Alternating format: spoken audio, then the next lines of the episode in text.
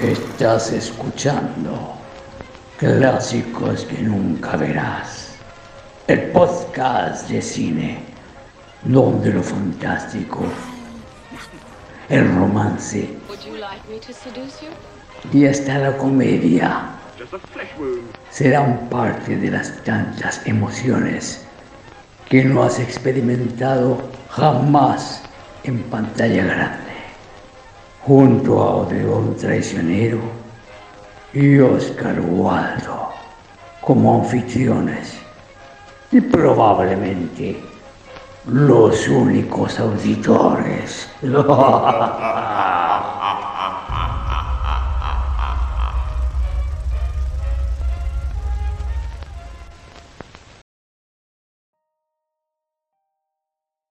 Bienvenidos nuevamente a Clásicos que nunca verás el único podcast de cine donde vas a escuchar más sobre películas de western que de superhéroes. Aquí Oscar Waldo desde Chile. Y Odeón desde Alemania. Y hoy día vamos a hablar de una película del año 1992, Unforgiven, del caballero Clint Eastwood, su película número 16. ¿Tanto? Él empezó súper temprano. Empezó en los 70. En los 70. Y... Pero 16 películas en... no sé cuántas tiene al final, pero es... La media pa. Después de esa debió haber hecho otras 10 mínimo. Él es súper prolífico. Él, si no ha hecho más películas es porque ha tenido... Eh...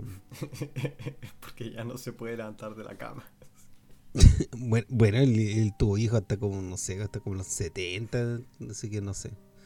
Eh, tuvo hijos hasta que salió esta película. De hecho, una de las actrices eh, estaba embarazada, la, eh, la, que era como la, la matriarca de las prostitutas. Estuvo embarazada con su. Francis Fisher, creo que se llama. Estuvo embarazada con, con su hijo. Y eh, ya como cuatro meses cuando llegó a la ceremonia de los Oscars y el buen le había prohibido comentarlo para no quitarle la atención a su, eh, a su campaña. Y porque... Fue como su hijo número 8. Y porque había... Era un amorío. Entonces estaba, estaba todavía casada con su... Con su esposa anterior, que creo que era la segunda, y lo demandó por un poquito de dinero. Así que por eso también estaba tan piola. Pero no fue la última mujer ni, ni la última persona con quien tuvo hijo. No. Fue la. Mm. Fue su octavo hijo, creo. bueno, típico de, de, hombre conservador, donde tiene que dejar su. Tiene que dejarla embarazada, si no. Resulta que estaban juntos. Ahora estoy revisando internet, estuvieron juntos entre el 90 y el 95. Claro, la, la conoció en Pink Cadillac esa película eh, que le fue muy mal, ah, también dirigida por Clint Eastwood. Bueno, 1992, ¿qué tenemos? Tenemos el debut de unos favoritos tuyos, Ang Lee, eh, em, Night Shyamalan. Sí, Ang Lee, la primera película de Ang Lee. ¿Qué, ¿Haciendo qué? Eh, dirigiendo.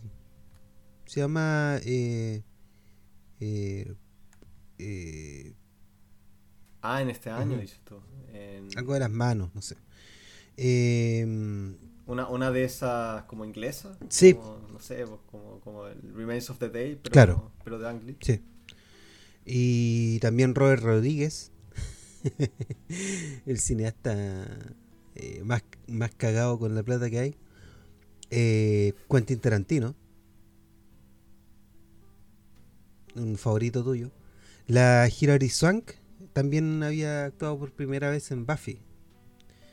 Y Daniel Craig también, primera vez que actúa en esto. En este año se muere el Laszlo Benedek, ese director, ¿cachai? De, The Wild One y Muerte de un Vendedor. ¿No? Death of a Salesman, eso no es una, no una obra de Sí, la, la llevaron al cine y le fue muy bien.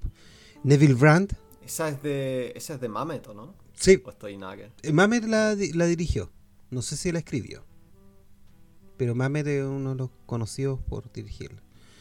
Em, el, el Duke de Stalag 17, el, ¿cómo se llama? Neville Brandt, al que le ponían un, un fósforo y le encendían el cigarro con su, con su cuerpo, eh, se murió ese año. También se murió John Sturges, el de Magnificent Seven. Ese es el de, de esa película con Spencer Tracy, eh, Bad Day at Black Rock. ¿O no? No sé, porque hay dos Sturges. Preston. Eh, Preston. Preston. Hay, hay uno penca. Sí, Preston. El, penca, o sea, para mi gusto es el que hizo eh, esa Bad Day at Black Rock. Sí, ese es Un bodyguard, Preston. Eh, Los Siete Magníficos, una excelente película. ¿Y quién se murió también? Eh, Satyajit Ray, el de la trilogía ¿En de, serio? Apu. Sí, ese día. También se murió Anthony Perkins. Y para el último, y no menos importante, Hal Roach, el famoso Hal Roach. Eh, famoso, es del cine del cine mudo. Pero Hal Roach fue súper importante. famoso. Súper famoso, fue el que llevó el estrellato mm, a lo, al gordo y el flaco, Lauren Hardy. Y era un productor súper conocido. Tenía su propia productora y todo. Y, fue conocido también porque mm, eh, hizo una productora también con Mussolini. con Mussolini Jr., con hijo Mussolini. Se llamaba Ram, Roach y Mussolini. ¿Es broma? no, ¿Ram? Ram, sí. Qué tontera. Y bueno, en 92 que, que tuvimos como película la de Drácula que hizo mm, nuestro amigo Coppola. Juego de Patriotas que fue El remake de Perfume de Mujer. el remake de Perfume de. Mujer. eh, Wayne's World. Basic Instinct, que esa es buena. De, Basic Instinct. yo encuentro buena. Eh, My Cousin Vinny. No, no sé, no sé si es buena, pero tiene, tiene carácter. My Cousin Vinny que es buena. Con el Joe Sí, Pesci. esa es entretenida. Eh, Home Alone 2. Youths. Home Alone 2 y Porco Rosso, Aladdin, Beethoven, eh, Beethoven, la de. la del perro. perro. No, no, no Immortal Beloved, la del perro. Hicieron como cuatro Beethoven, weón. Sí, me acuerdo que cuando chico vi algunas. Batman Returns, Army of Darkness, esa es la de Sam Raimi, que es muy divertida. Ah, ah, pensaba que estaba hablando Heart of Darkness. Pero esa es del mismo año, ¿no? Esa también es el 92. la- el documental sobre Apocalypse Now. Me pillaste con el, con el documental. Creo que es de. Creo que es de ese mismo año. Hay que ver ese documental. eh, eh, eh, si Sí, te gusta el eh, cine. Es espectacular. es, me- es mejor que Apocalypse Now, weón. De Apocalipsis Now igual me gusta, eh, pero yo creo que es difícil. Es muy larga. Sí, es como. Es muy dispareja. Sobre todo el. A mí me gustaría ver el, el cut original. Ese me tinca que es mejor que el Final Cut. Porque el, el Final Cut, ese como el Redux, el que todos cachan hoy en día. eh, tiene hartas escenas que. Que nunca me gustaron. Y después me enteré que eran escenas eh, que se cortaron y que el, el Festival Coppola la- las puso de nuevo. Como toda esa parte con esa colonia de franceses, que es más fome que la cresta. Todo eso no está en el corte original. Así que, así que volar el corte original de, de Apocalypse Now es, es bien bueno. Sí. Y también una película que nadie conoce, pero la voy a decir igual, que se llama Brain Donors. Una película que hicieron los, que produjeron los hermanos, eh, ¿cómo se llama? Sacker, los de Kentucky Fried Theater, que le hicieron en base a, mm, a lo se compraron los derechos de Una noche en la ópera de los hermanos Marx y hicieron una, una película con una personajes eh, cómo se fueron los, los hermanos Marx y entre eso actúa el John Turturro. Es, un, es una joya de, humor que muy poca gente conoce porque justo cuando mm, la sacaron Paramount cambió de ejecutivo y no la distribuyeron. Eh, los siguientes y eso que a los otros le había gustado tanto que dijeron que iban a hacer un una secuela. Así que imagínate un- una joya escondida muy difícil de encontrar pero por ahí se puede encontrar creo que está en ITS Eh, y a quien le gusta el humor eso eh, es muy buena lamentablemente está dirigida por Dennis Dugan el gallo que hizo Problem Child que no es muy buen director pero El guion es espectacular. Y eso tenemos por 1992. Pasemos. era, ya un, tiempo cuando los, maestros del cine ya están muriendo todos. Sí, habían, no, habían muerto varios en los 70. Ya estaba enterrado en los 70. Eh, Hitchcock. Eh, el único que quedaba haciendo películas buenas era Sidney Lumet, me Y, y, y, este one, pues, el, el Eastwood. Sí, Eastwood. Bueno, pasamos a la ficha técnica entonces de Unforgive. ¿Cómo, ¿Cómo se llama en España? Sin perdón. Sin perdón, imperdonables. Y los imperdonables. Bueno, como director y productor está eh, el Clint Eastwood, este formidable eh, director y actor que lleva una carrera desde los años 60. Eh, ¿De qué año es esa que hizo con Sergio Leone? De los años 60. Full of Dollars. De los años 60 y tuvo participaciones en, en ¿cómo que se llama? En, en televisión antes. Eh, muy rara. pero sí. Lo disculpa. Lo genial de, Eastwood es que él trabajó con altos directores muy buenos, sobre todo como en la técnica y en la edición, en la puesta en escena, el, Don Siegel, el Sergio Leone. Em, todos esos directores son, son gente que, que son como, como, artesanos, son muy, eh, muy formidables. Y eso es algo que él de verdad aprendió porque se nota en esta película. Bueno, la película también está dedicada a esos dos. Pero no sé con qué otros directores eh, bacanes trabajo Eastwood, ahora no se me ocurre nada. No me acuerdo, eh, conozco sus dos nomás. Em, que yo me acuerde, porque claro, él, empezó con hartas películas, pero después él básicamente formó su propia carrera con sus películas. Entonces ya estamos, ya en los 70 él dirigió la primera. Eh, bueno, él, él, sí, otra influencia sería John Ford de él y ah claramente y claramente. Y también un gran amigo que lo ayudó mucho desde el principio que le pasó confió en él pasándole películas para que hiciera que fue Spielberg. Mira tú. Spielberg está muy involucrado en, el, en la transformación de, de este actor a director. Eh, creo que los puentes de Madison. me encanta eso esas mentorías que hay en el en el cine. Bueno, hay en todas las artes en realidad, pero, pero en el cine son un poco más. Eh, ¿Cómo se dice? Se notan bastante más debido a toda la exposición que tienen en los medios y todo eso. Bueno, como escritor eh, tenemos a David Webb Peoples, que eh, no tiene muchos créditos a su nombre, creo que tiene como 10 créditos como escritor, pero entre esos están Blade Runner, el clásico del, de los 80 también, y eh, 12 Monkeys, que si bien no me gusta mucho, hay que decir que es una buena, una buena película de, de Terry Gilliam. Eh, en la música tenemos a Lenny eh, Niehaus, pero el tema principal, que es el que se repite, eh, que el que... Eh, se repite ocho, ocho veces. Corresponde, sí corresponde como al 90% de todo el soundtrack, lo escribió Clint Eastwood. Lo cual siempre me, siempre me causó gracia, porque suena exactamente como los temas que él siempre escribe, que son como bien como que no dicen mucho, como también la música de esta eh, Gran Torino, son como simplemente eh, piezas que se basan más que nada en un sentimiento, quizás como en la melancolía, que él, es como un viejo bien, eh, bien nostálgico por alguna razón. que se nota bastante en este tema, que es, es bien calladito, con una, una, guitarra que va como saltando de nota en nota, sin, sin mucho drama en realidad, como más que nada como para reflexionar. En la fotografía tenemos a Jack N. Green, que tenía hartos créditos a su nombre, pero no reconocí ninguna película en realidad. ningún, ningún gran clásico. Ah, a pesar de que la fotografía en la película es la, es la raja. Eh, él estuvo en High, High Plains Drifter y otras grandes películas que hizo Eastwood.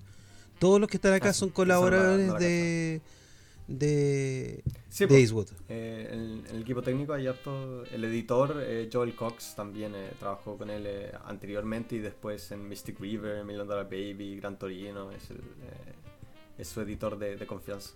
Lo que eso también se da bastante seguido, que los directores usen, usen el mismo editor, porque eh, si ya entienden cómo, eh, cómo es tu manera de pensar visualmente, cómo tú eh, armas las piezas del, de la escena, es más fácil trabajar a la larga, porque ese siempre en dirigir es siempre un tema eso de tener que explicarle a la gente lo que tú quieres. Y necesitas como, para cada persona a quien le explicas, eh, necesitas tener un lenguaje particular que esa persona entienda como persona, ¿cachai?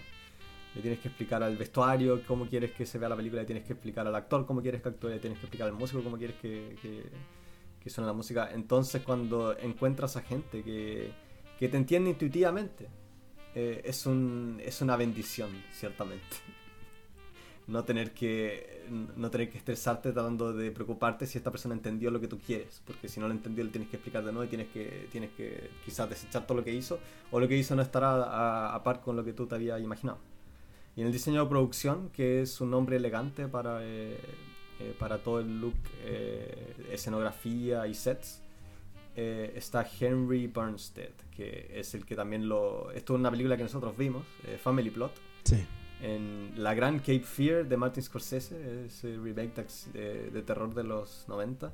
Y siguió trabajando con, em, con Clint Eastwood. Había trabajado con él en esa misma, eh, en ese mismo western que te habías comentado de los años 70, ¿cómo se llama? High Plains Drifter. Que muy, que, eh, hay, yo diría que para entender, o sea, no necesariamente, pero como antecedente, eh, de qué es lo que está tratando de hacer acá Eastwood, de cómo de construir o desmitificar eh, lo que son las películas del oeste, que es básicamente eso lo que hace.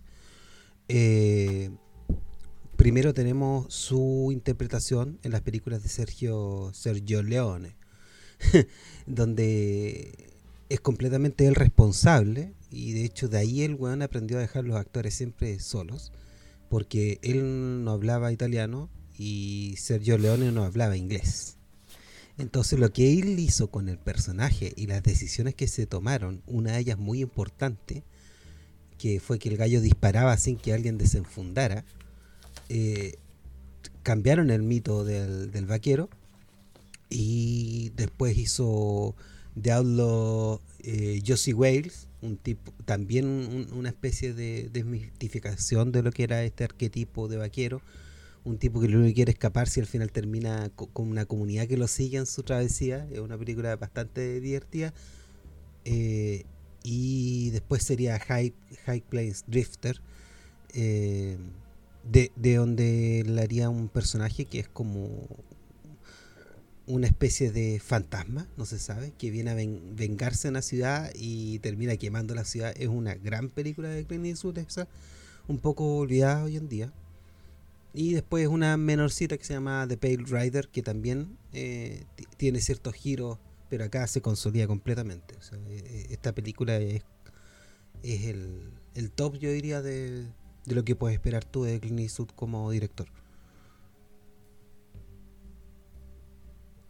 Bueno, eso concluye la ficha técnica entonces. Las partes más, em, más prominentes, por lo menos, de, de esta producción en general. Por eso tenía, tenía ganas de, mencionar al diseñador de producción porque eh, los sets es una gran pega. De hecho, construyeron el pueblo entero de Big Whiskey para la película en, en como 39 días. Y no, se demoraban nada en hacer la web. No, eh, Clint Eastwood es conocido por ser una, un director em, muy rápido. Em. y utiliza ¿Cómo Cresta lo hace? Dos tomas. Bueno, los directores de esa, de esa generación eh, son todos bien prácticos. Eh, los que los más viejos, ¿cachai? El tipo empezó a dirigir cuando tenía como 40 años, los 70, ¿no? Sí. Entonces, él venía en realidad de la generación de los años 30. Claro, él, estuvo en... Entonces, él, él creció... Eh, metido en esa, en esa ética de trabajo, entre comillas, que era eh, donde la práctica era el dueño, así, el pragmatismo era, era el jefe de tu manera de trabajar. Claro, él es súper, súper pragmático. Bueno, empecemos con la película. La película está, bueno, está grabada en, Panavision, ¿cierto? Con lentes Panavision. Empezamos la película y lo primero que tenemos es un plano general de un, de un crepúsculo eh, y la música y la música compuesta por Clint Eastwood, que veríamos varias, versiones de esta de esta casucha eh, y una figura que está como cavando Y lo, Está cavando la tumba. cavando una tumba. Y después vemos que sale la explicación de que se muere esta. Se murió una persona que se casó con un forajido despiadado y que su mamá siempre pensó que le iba a morir en manos de él, pero se murió de la smallpox. Eso es la viruela. En... No sé, que, no me acuerdo si lo mostraban, pero era Sí, sí, como un lo detalle, puso- ¿no? lo Simplemente se, se enfermó y murió. de smallpox. Eh, Ah, sí, sí, era Smallpox, Sí. Ahora me y después tenemos una Eh. elipsis al año 1880. Eh, Chistosamente ese, ese texto originalmente en el guion era, era un voiceover y el Clint Eastwood lo cambió a, texto, que en mi opinión también queda mucho mejor. sí, hubiera sido mucho Eh, mejor. sobre, todo, sobre todo con esa imagen que es como de, de portada del libro y que se repite también al final con el epílogo, eh, le quedó bastante, bastante elegante. Sí, aparte el voiceover es una cosa difícil de, de que encaje. ah, Tienes que tener un- una voz, un carácter especial. Imagínate qué, qué hubiera Sí. pasado con esta película si el voiceover lo hace Gilbert Gottfried. No.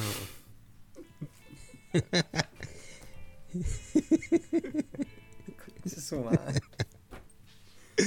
Sí, este, este guion, este guion. Este guion flotó por Hollywood por, por 20 años, weón. De hecho, en los 80 el Coppola había, había considerado hacerla con eh, John Malkovich en el rol principal. Sí. Sí, imagínate cómo hubiese quedado esa weá. De hecho, Jim Hackman había rechazado eh, el rol originalmente en los 80, creo, y, y lo tuvo que convencer eh, de que volviera. Sí. Pero bueno, pasamos a la elipsis 1881, 80. 80 y tenemos una vista ya ya este es el primer ápice de qué tan buena la fotografía en esta maldita película nos muestran el el pueblo un pueblo un set espectacular muy bien hecho se ve todo creíble y lo presentamos primero en lluvia y después de noche y en esta escena donde lo que vamos a ver es que un un vaquero eh, corta a una prostituta. eh, la corta porque se burla, creo que se burla de- del tamaño de su pene, de su pistola, y la empieza a cortar. Eh, Y el otro amigo le la, la sostiene. la mientras sostiene la corta. un amigo. Y después llega el, un caballero que también, bueno, alguien que ve mucha tele lo de conocer, el Skinny, Skinny Pete, creo que se llamaba él. Este caballero también había estado en High eh, Skinny Dubois, también había estado en High Plains Drifter. Y es un tipo que siempre ha hecho de malo en, en todas las películas y tú puedes ver por qué hace de malo, porque puta la cara de malo que tiene ese weón. Y, y bueno, lo que pasa es esto. Llaman al sheriff y vemos en a el señor Jim Hackman tratando de impartir eh, justicia, entre comillas. Ah, se me olvidó un detalle. Esa- esa es la- Eh, la lluvia. La lluvia. La lluvia es un tema importante también acá, como lo Sí, es utilizan. un, es un motivo eh, a lo largo de la película que trae como siempre... Bueno, es como la tormenta. Claro. También hay, hay unos diálogos más adelante donde... eh, bueno, la simbología es un, es un, es un guion bastante sofisticado porque son, son como temas que se van presentando a lo largo de la novela, o sea, de la, de la película, porque ponte tú el, hay un momento en el que llega una tormenta y el kid, que se descubre que, que es casi ciego, él no ve las nubes que, que pronostican la tormenta. Sí. Entonces también son como ese tipo de detalles bastante, bastante sofisticados en, la, en las temáticas y cómo se han eh, presentando. Bueno, eh, hablando de la fotografía, eh, es, es sorprendente lo oscura que es la película. Es algo bastante difícil de, sobre todo en la época. Sí. Eh, pero hoy en día también eh, eh, en el cine hay, un, hay una palabra que se llama practicals, que son, Oh, sí. son todas las luces prácticas dentro de una escena, Sí. como, no sé, por la, las lamparitas en una pieza, las ampolletas, todo eso. Como, no sé, por los que han visto de Ice White Shot, se van a acordar que, que la primera escena está llena de practicals, porque está, está llena de, de ampolletas en esa escena de baile, en, esa, en la fiesta a la que van eh, Nicole Kidman y Tom Cruise. Eh, entonces, la- los planes de interés son siempre como bien, eh, bien claros, no son tan oscuros. Y acá la película empieza con ese, ese- esos sets tan rústicos, tan gastados y, y unas imágenes tan, eh, tan siluetadas que uno en realidad no, entiende muy bien lo que está pasando hasta que ya como que ha ocurrido. Sobre todo está editada muy rápido. Sí. Em, y también muy buenos planos subjetivos. Me, me gustó harto el plano eh, que es como de la perspectiva de la, de la mujer que están cortando. Con simplemente el, la cara del eh, el tipo que la anda cortando. Así, Claro. Completamente... ¿Cómo se dice? Completamente directo, como si estuviera atacando a ti y también con ciertos ciertas pérdidas de foco que también eh, eh, tienen la intención de, de acentuar esa, esa victimización. Sí. ¿No? De, el, No, es, es un inicio eh, súper eh, spotless. sí. No, no hay como nada que criticarle. No es el medio. Y es sorprendente lo rápido, lo rápido que ocurre, ¿cachai? Eh, la película empieza, empieza en 2x3. Claro, ya en cinco minutos ya tenemos el conflicto que este, el Little Bill, que se, se pone en esa una escena también, eh, todos los sets están muy bien hechos, los planos que se utilizan de arriba abajo, los planos del donde se ven los vaqueros eh, eh, amarrados y, y la figura de autoridad que plantea, ahí, ahí plantea una característica del personaje clara. Eh, Little Bill se cree el jefe de la justicia, pero cuando le toca impartir la justicia, se ve que está eh, súper eh, llevado por sus propios prejuicios. Entonces, en este Sí, caso, se, se cree como Dios del, del Antiguo Testamento. así es. En este caso, como Eh, hay algo que también me gusta, que en la escena, la...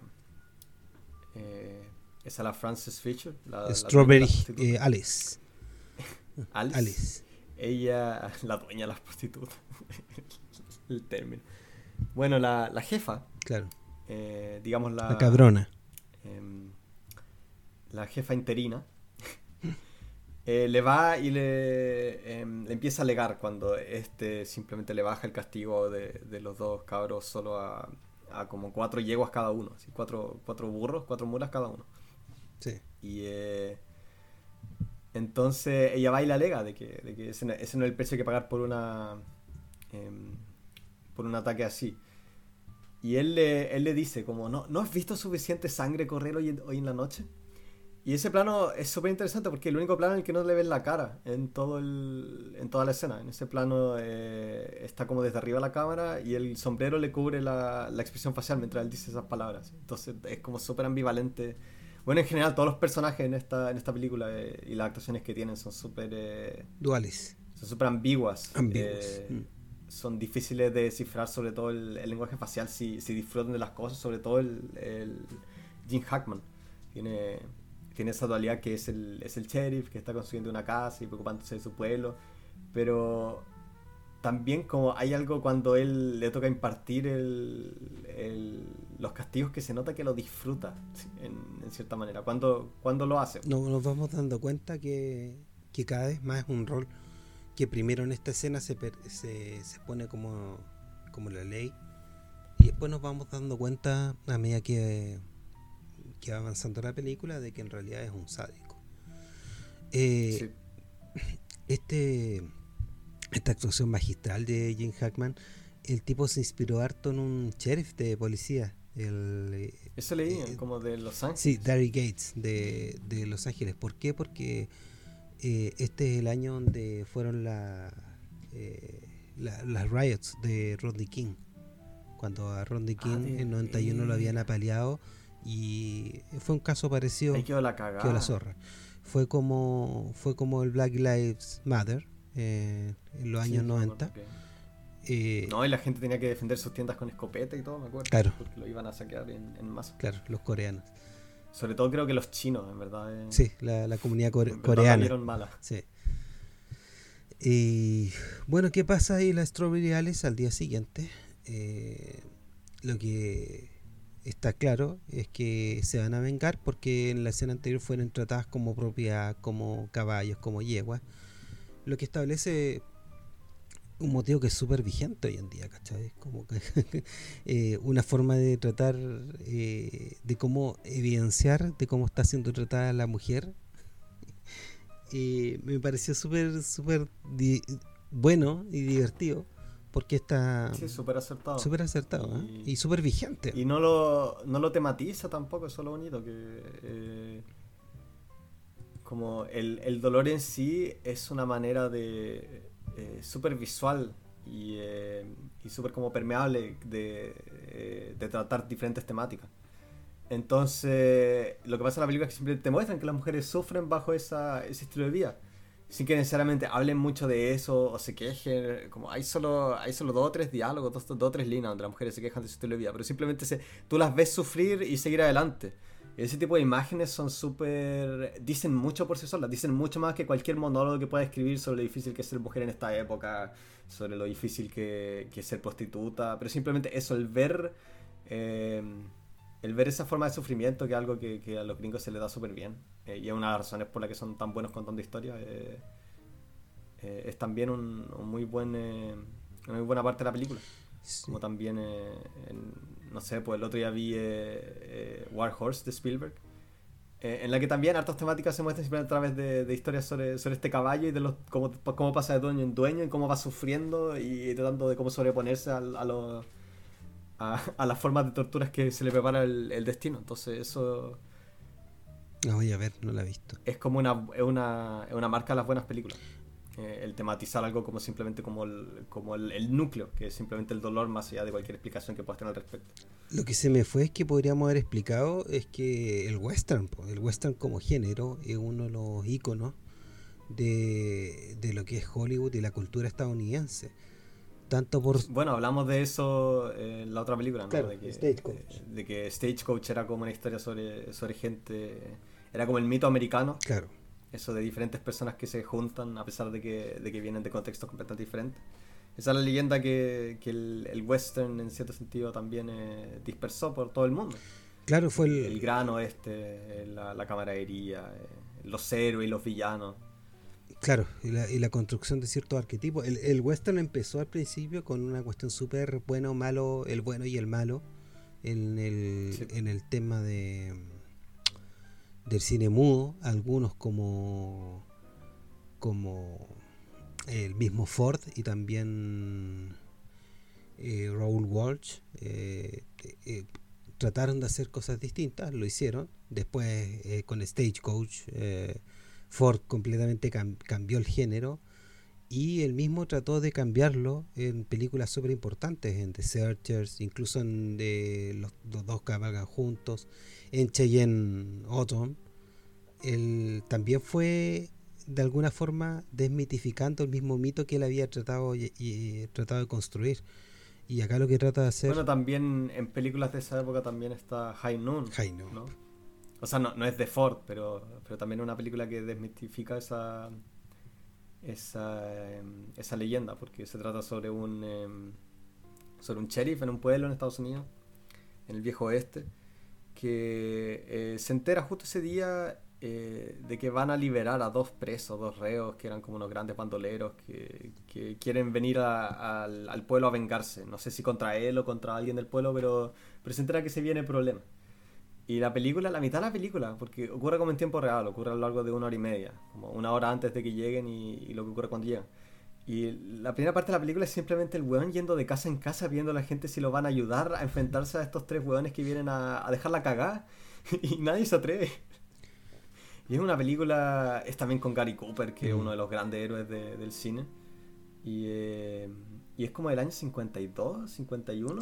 creo que es del año 51 y fue una, una película igual que no estuvo eh, exenta de polémica porque ya habíamos hablado de La Lista Negra. Bueno, esta fue una de las películas que causó muy mala impresión al, equipo de, esta comisión de actividades antiamericanas por el contenido, ¿cachai? Por, el, solo hecho de haber visto esto como una crítica eh, se vio poco menos que el tipo era eh, eran comunistas los involucrados. Y el escritor. pues en los 70 también se vino todo el tema de. ¿A qué vaya a decir sobre el escritor? Fue Blacklisted, creo, el, escritor. Ay, qué baja. y, en, los 70 nace como el, el, tema. O sea, el concepto del revisionist western, que es como el, el western que revisa la historia.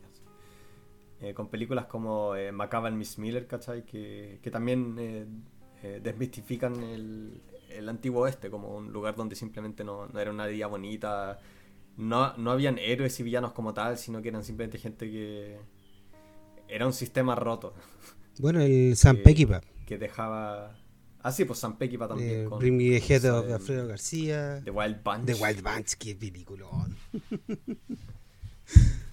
Así que, bueno, la historia de, del western ha, ha, sido larga y multifacética. Claro, e, es como la... Esta, esta, es probablemente la última película western como tal. Sí, eh, de western clásico. Así que otros western. Bueno, el, esta eh, No Country for All Men también contaba sí, como western. Sí, eh, No Country for All Men y también creo que va como en esta línea de, de western clásico, ¿cierto?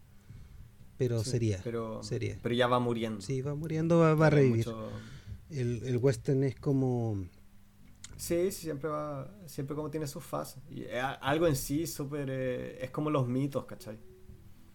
Sí. Eh, los antiguos mitos siempre puedes darles nueva interpretación y van a, van a quedar eh, vigentes. El western es uno de los grandes culpables junto con los musicales de que Estados Unidos finalmente haya ganado la, la, la guerra cultural con el mundo. Hollywood es súper es súper importante en eso yo una vez discutía con un tipo que era que sabía mucho de cine y amante del cine soviético. Y yo le discutía esto, que igual sí, el cine soviético tiene excelentes cosas, pero falló, sobre todo en el objetivo que tenían en ese tiempo, eh, de poder conquistar realmente la, la cultura. De, de, que... Es que los gringos entienden lo importante que es pasarlo bien. sí. Lo importante que es que, que la película sea entretenida algo súper importante y algo que como ningún ruso, salvo Sika como que en verdad logró. Que, que la película fuese en verdad, eh, fuese como una experiencia. Sí, y, y también los lo que habían tratado eso en, fueron los nazis. Los nazis trataron de, tuvieron una gran, gran producción cinematográfica y tampoco fue pasó con mucha... Eh, mundialmente no, no pasó. Es que no dejaron que los judíos siguiesen trabajando. Los judíos siempre han sido los dueños. O sea, en el buen sentido, siempre han sido los jefes para para todo el tema de, montar historias. Eh, los mejores directores eh, de Alemania eran judíos. Los mejores directores de Francia, los mejores directores de Estados Unidos. Como siempre han estado metidos porque son, son buenos artistas, son muy buenos artistas. Sí, son buenos artistas. Bueno, en la siguiente escena, eh, lo rápidamente lo que pasa es, que un, vemos acá a, a Clint Eastwood, el personaje de William Money, este ex asesino, trabajando en una granja de cerdos. Y llega. Es una, una presentación miserable. Miserable, sí. Otra cosa que me encanta de la fotografía es que el cielo es muy azul en la película. Eh, es algo que no se ve hoy en día porque las cámaras digitales. Eh, los, la, ¿Cómo se dice? Los elementos muy brillantes eh, generalmente te los quema, te los pasa como a un blanquecino, porque no, no tienen la capacidad de, em, de procesar un rango tan largo de tonos eh, que van entre como lo oscuro y lo claro. Y el, la, cámara rollo sí puede. Entonces, eh, en los días soleados en el desierto, el cielo no es, no es blanquecino como en, como en las películas grabadas digitalmente, sino que es azul como tal. Igual se, igual se puede corregir en postproducción, en todo caso. Eh, sí, pero no, no es lo mismo. Porque no. Eh, si algo está quemado, no lo puedes dequemar. está quemado, ¿no? Sí. Eh, bueno, y aquí se introduce una persona que es un Scofield Kid que viene a ofrecerle un trabajo a William Money porque su tío le dijo que era el más son of a bitch que había conocido. Y, y esto viene esta escena establece primero que el, que el pese que haya elegido una vía honorable está básicamente en la miseria y no tiene cómo alimentar a sus dos cabros chicos. Es una hoja en blanco también, eso es lo que me gusta de Clint Eastwood, que el tipo un bodrio, como la mitad de la película no dice, habla súper desinteresado, como que le han, le han, sacado la vida de su ser. Sí. Y, y, solo recién más adelante, cuando, cuando las cosas como cambian para peor, eh, te das cuenta de que él es así porque es simplemente el, personaje que, que en verdad como que ha entendido de qué se trata todo el mundo en el que viene y como que perdió toda la... Em, toda la esperanza. es un completo eh, cínico. Me encanta, me encanta su, actuación. Se ve tan cansado, como simplemente la manera que habla. Abatido. También, bueno, el tema visual eh, está bien chola la conversación entre los dos porque el Kid está como siempre en la oscuridad. Sí. Y, todos los planos en los que está él siempre. Tiene el marco de la puerta por el que entra luz detrás, pero está siempre como cortado, solo, solo se asoma un poquitito. Claro. Y el, el cliente se mueve siempre con como la ventana detrás, como es una, una, una forma bastante, bastante exagerada, eh, pero no mala, sino que simplemente bastante, bueno, bastante visual de, de expresar de que, de que, con el kit vienen, se avecinan como malas es como una interpretación bien de Eastwood, pero eh, heredera un poco de Ford también. Pues, o sea, es como un lenguaje visual bien, bien claro. Eh, es práctico. Práctico, siempre. Como lo que haría Clint Eastwood, es pragmático. Si él, si él es malo, lo, lo viste de negro y lo pones en la sombra. En la siguiente escena vemos que tratan de congraciarse en Little Whiskey con las prostitutas, eh, eh, trayéndole una, una, unos caballos, porque eso es lo que tenéis que hacer. Pues, cuando cortáis a alguien, no tenéis que darle justicia, sobre todo si no es negro, no es mujer ni nada, cosa que deja establecido Jim pues Hackman al principio, ¿cachai? Porque si, hubieran sido cualquier persona te creo, pero estos son chicos buenos. Y... Sí, es la típica, son, son cabros buenos, no quieren destruir su futuro. Claro, Martincito es la raíz. Y, y, los mandan a la cresta, le tiran barro. Eh, y, él, él, le ofrece una yegua. Sí, le ofrece una yegua. O, un pony, creo que, creo que eran pony. le ofrece un pony. Así, no, este es el mejor pony de todos. y, te lo, y no se lo regaló al. Eh, no se lo regaló al dueño del establecimiento, sino que se lo quiere regalar a la, a la que cortamos. Claro. la y cortamos una otra escena muy buena para establecer carácter. Ya estamos en la granja de, de, de, eh, de Will Money, donde está tratando de disparar a una lata y no le no le, no le, pega ninguna, llega, agarra una escopeta y le dispara. Eh, Ahí también su expresión facial es muy... Eh, sí, acá, es muy bonito ver cómo su, su, cara pasa como por, la, por el nerviosismo, a la impaciencia, a la agresividad cuando, cuando lleva la escopeta y le pega el, le pega el tiro que la, la vuela lejos la lata. Y tienen un close-up de su, su mirada, cómo se ha deformado. Me encanta. Claro, y, y acá, bueno, nos faltó decir que en la escena anterior, una de las razones por las que se ganó un Oscar el editor, eh, si ven la escena anterior, donde la, la, cómo hacer los cortes entre, entre las prostitutas, sus reacciones, todo ese timing, todo ese, cambio es algo que vamos a ver en todas las, acciones que sean intensas, un trabajo de la edición eh, magistral. Y también la fotografía, porque en esta escena es cuando él mira para, de una ventana para afuera, el Nisu después va a la tumba a despedirse de la señora. Eh, y, entendemos que él se va a, a este periplo, a esta nueva matanza. Dejando solo a los niños que tienen como 6 años. Quédate, quédate acá en casa. Si, si tienes que matar a, uno, a unos puercos para comida, hazlo nomás. Y cualquier problema puedes ir como a la, a la casa de mi amigo que queda como a 6 kilómetros. como a 20 kilómetros, Otra cosa muy, muy, muy bacán de los diálogos son, eh, son los clichés que dicta el, el Clint Eastwood como si fuese un miembro de, de Alcohólicos Anónimos, ¿no? Claro. Como no, eh, bueno, tu padre, tú sabes, era, era un hombre muy malo y después aprendí el error de mis maneras y conocí a tu gran madre, que en paz descanse su alma. Sí, se va repitiendo. Todo sin interés, pero como leyendo, leyendo una serie de aforismos que, que le han inculcado eh, sobre su comportamiento. Claro, eh, es lo que trata de vender de sí mismo y de autoconvencerse de que es alguien distinto para sentirse bien. suena completamente desconvencido. Se lo, se lo dictan los pobres cabros que están ahí mirando cortamos y está la escena donde se enteran de que estas prostitutas juntaron mil dólares para de recompensa. Y le van a decir a Little Bill el Skinny le dice a Little Bill que oye ojo ellas están haciendo esto ¿por qué no les dices que se vayan del pueblo estos tipos? no y él no hace nada. Él, él me da risa su forma en partir justicia igual que un Paco de, de Boston de hoy en día Otra cosa chora es que él está construyendo una casa. Claro. que eso también es como, no sé, en la Biblia, en, mitos, está eh, algo bien presente se construye una casa, porque no sé, pues después de la aventura, ¿cachai?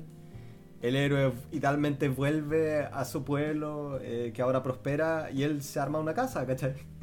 se arma una casa y un jardín y vive feliz para siempre. es como el, final de toda la historia, el buen como construyendo una casa, así, encargándose de su jardín.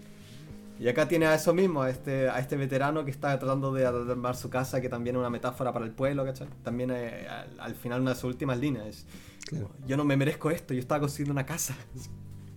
Y, y, lo bonito es que la casa que está construyendo está chueca. Claro, está hecha para Está llena de ángulos secos, la, eh, hay las escenas donde llueve, está goteando por todas partes. Eh, entonces es súper bonito, los motivos y los símbolos de la película son súper... Eh, son, ninguno es al lote, ¿cachai? Ninguno es como que alguien haya pensado como, oye, leí esto en, un libro, lo voy a poner, sino que todos tienen como un giro. Claro. Todos tienen un giro especial que les metió este, este escritor. Y también lo vemos en las cosas sacadas de un diccionario.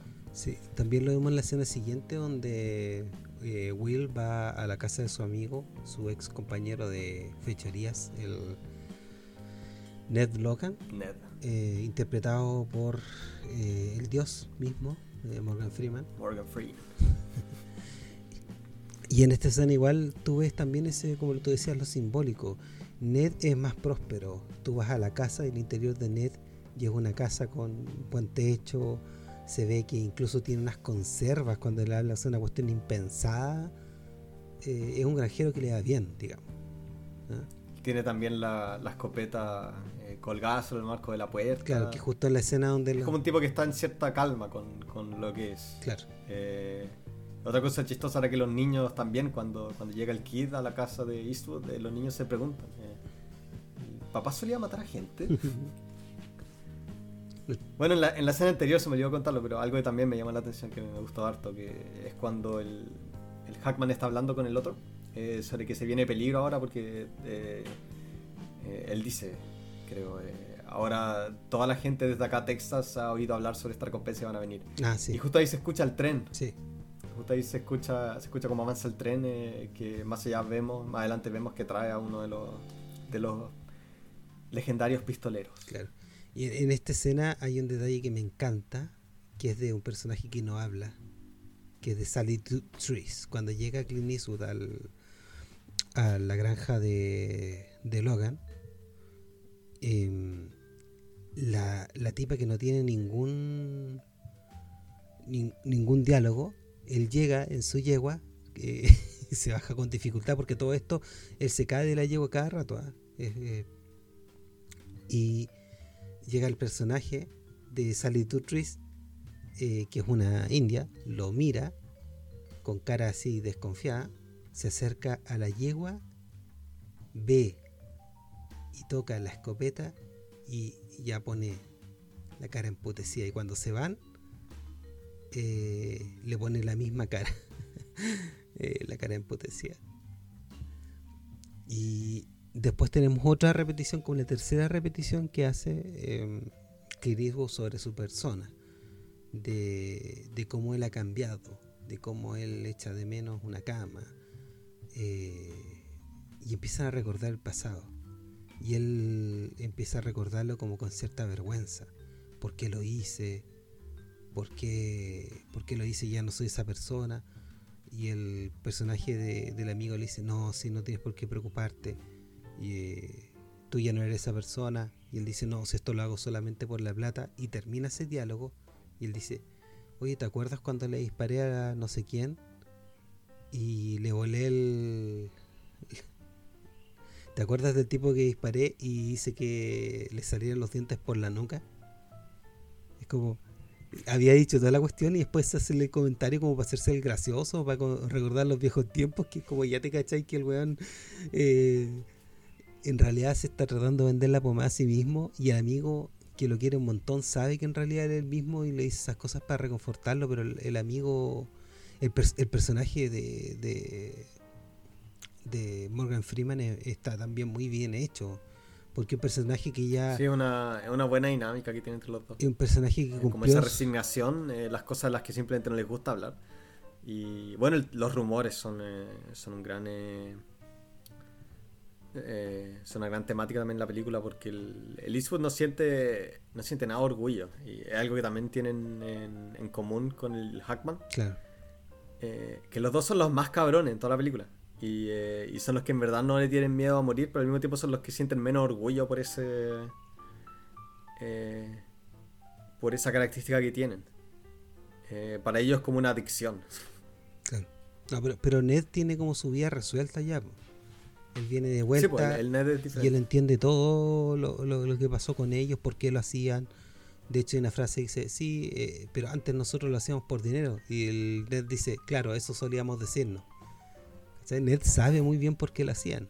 Sí, pues es un personaje bien, eh, bien sabio. Y, es como el...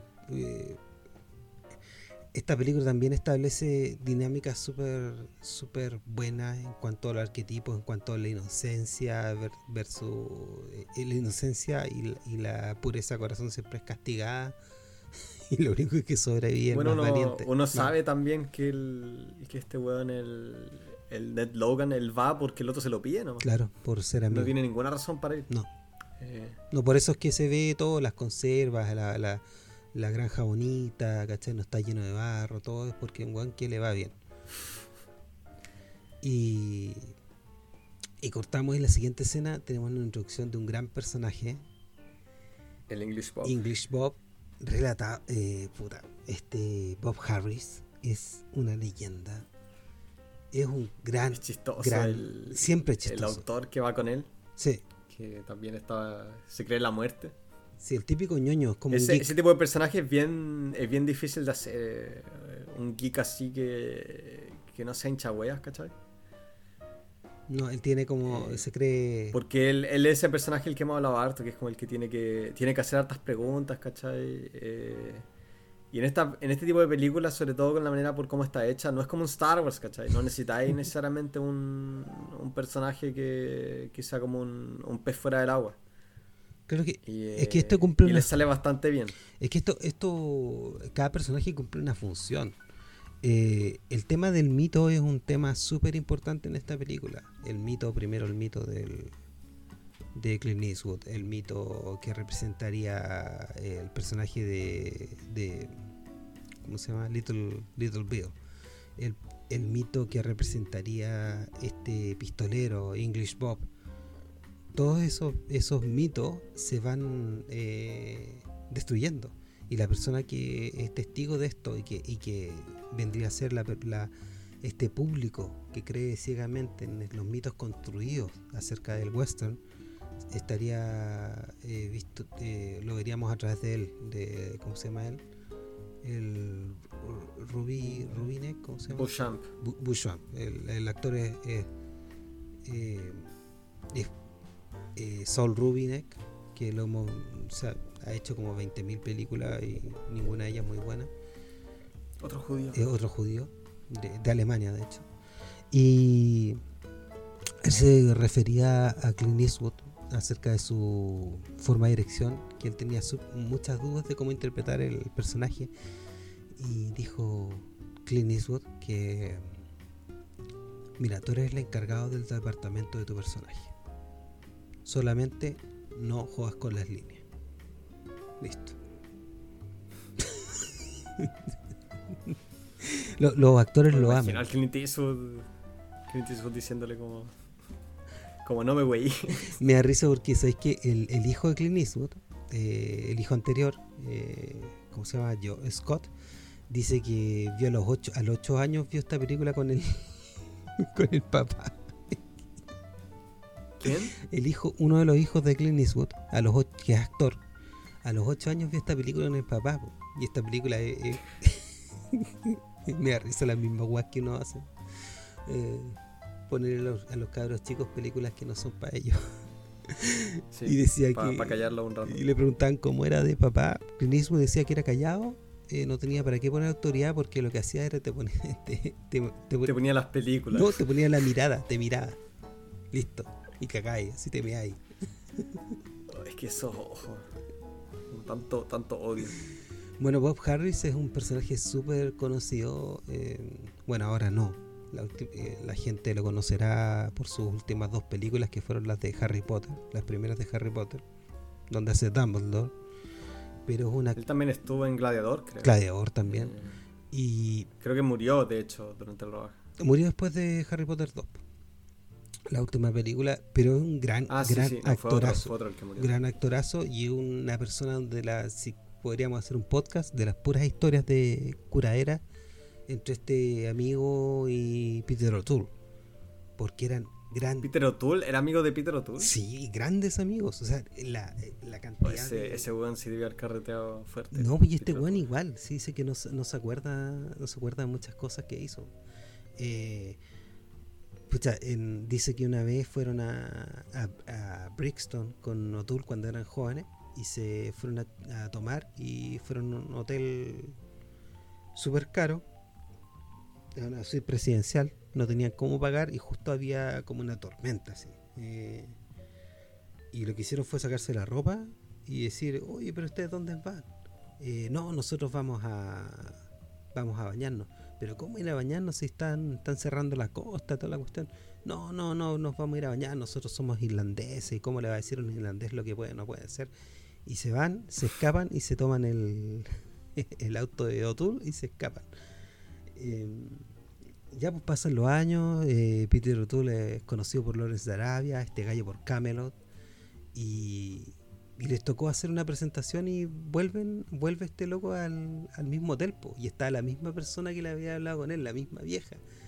Y, y Juan no quería decir nada y, y la señora dice, "Eh, señor Harris, nosotros pensamos que el señor O'Toole se había muerto ahogado.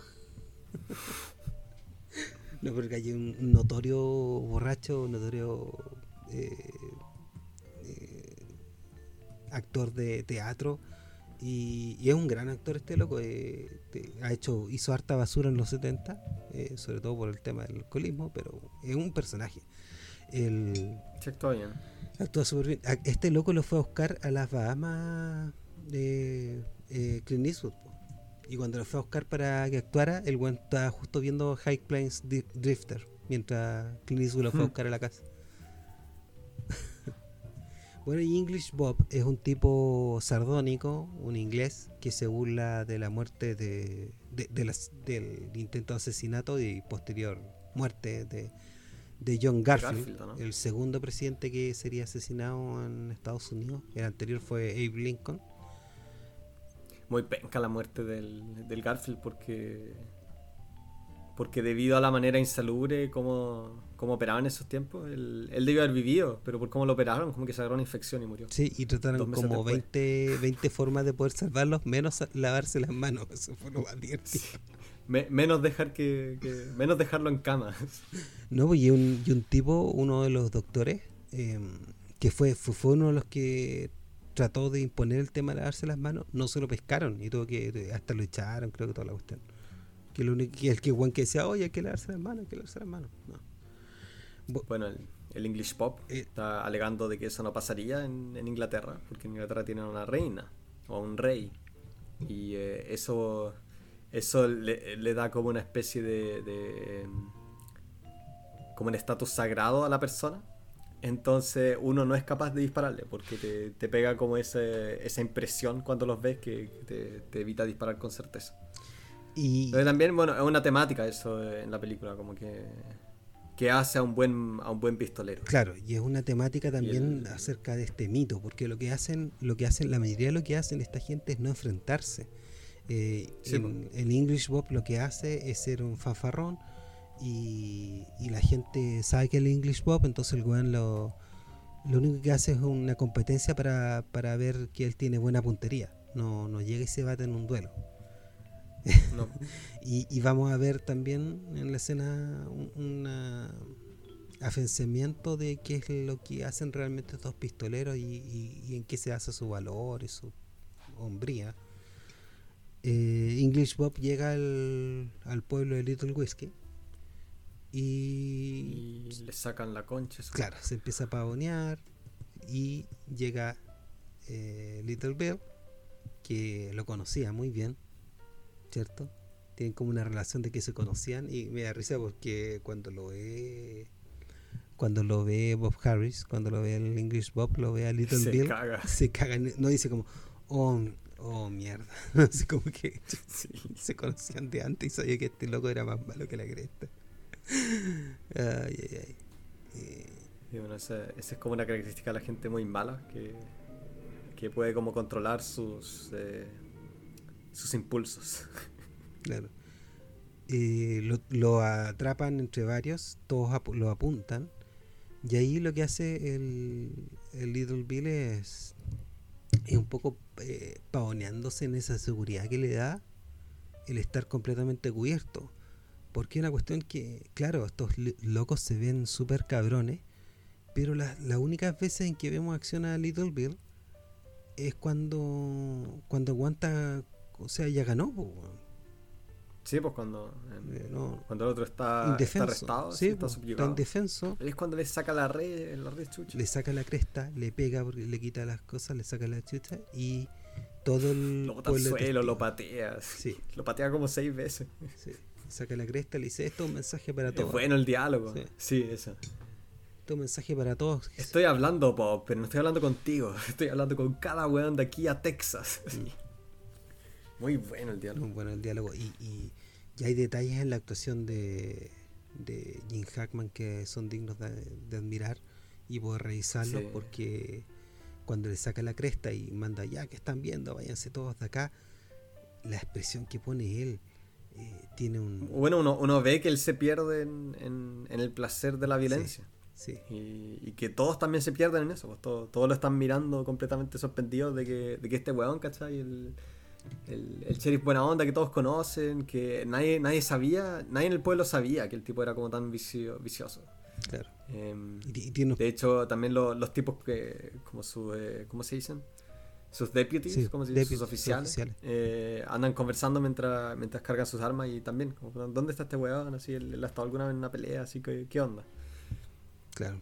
Y, tiene ciertos guiños él eh, en su actuación, así como pequeños, eh, ¿cómo se llama? Eh, muecas, donde se ve que el weón está como, ya, weón, controlate, ya como, weón, ya, no te... Sí. Súper sutiles. Después, ¿qué es lo que pasa? Se juntan estos dos con el Scofield Kid, que dispara para todos lados y resulta que es que es Pity. y el Ned, como su personaje, el observador, se da cuenta al tiro y le empieza a hacer preguntas, donde Juan se fafarronea, que mató a cinco personas. Es buena, es buena esa escena. You can't see shit. No, le dice, le dice, oye, mira, ¿podrías dispararle este halcón que hay allá allá? No, sí, podría hacerlo, pero es que no quiero no quiero desperdiciar una bala, Ned. Claro. Y él le dice, oye, no hay ningún... antipático No hay ningún halcón, weón. No hay ningún halcón, weón. No, no estoy ciego. El weón agarra una cantimplora y la hace mierda. Pero... Eh, la cantimplora estaba como a 3 metros. La, tira como a los pies del caballo. Y le pega, dos, le pega dos tiros, uno por lado. Entonces, de nuevo, el, tema de la fanfarronería. Llegan a la conclusión de que puede, puede ver 50 metros nomás. Claro. El tema de la, de la fanfarronería es un tema que también se ve harto en, eh, circula harto en este en esta película y la vemos después porque ya está English Bob con el con el Butchamp están presos en la cárcel y el Little Bill está leyendo o tratando de leer las aventuras de que están haciendo en, en base a, a los cuentos del English Bob y, acá el, el, personaje de Bouchamp lo, lo, hace muy bien el weón. ¿eh? Eh, es, está, muy buen actor ese loco. El, sí, actúa bien. Sí. Tienen buena química con el, con el Hackman. Sí. Y, lo que él es un eh, adulador. También en lo visual es choro como los garrotes, los barrotes de la, de la celda. Están presentes en todos los planos hasta que hasta que él se pone a conversar eh, con el... No, él se pone a leer, hay, una, hay un plan en el que él se pone a leer como bien intensamente y ahí desaparecen los barrotes. Y después hay un corta otra escena y cuando volvemos a esta escena están... Eh, está ya el Beauchamp afuera de su celda y los barrotes solo están en los planos del otro. Claro. Eso, es algo súper... Eh, eso de los barrotes como, como en, en, la parte frontal del plano, simplemente desenfocado, algo que se da harto en el cine no sé, pues en Alcohol Maltés hay una escena bien famosa donde, donde meten a la, a la tipa en un ascensor al final y se cierran las compuertas del ascensor y que también parece como si le hubiesen cerrado una celda en la cara. Sí. Eh, es es un, algo súper simbólico siempre, como lo que está la historia del cine, tener como barrotes al frente de los planos para, para simbolizar eh, eh, separaciones o distancias o lo que sea, o la ley.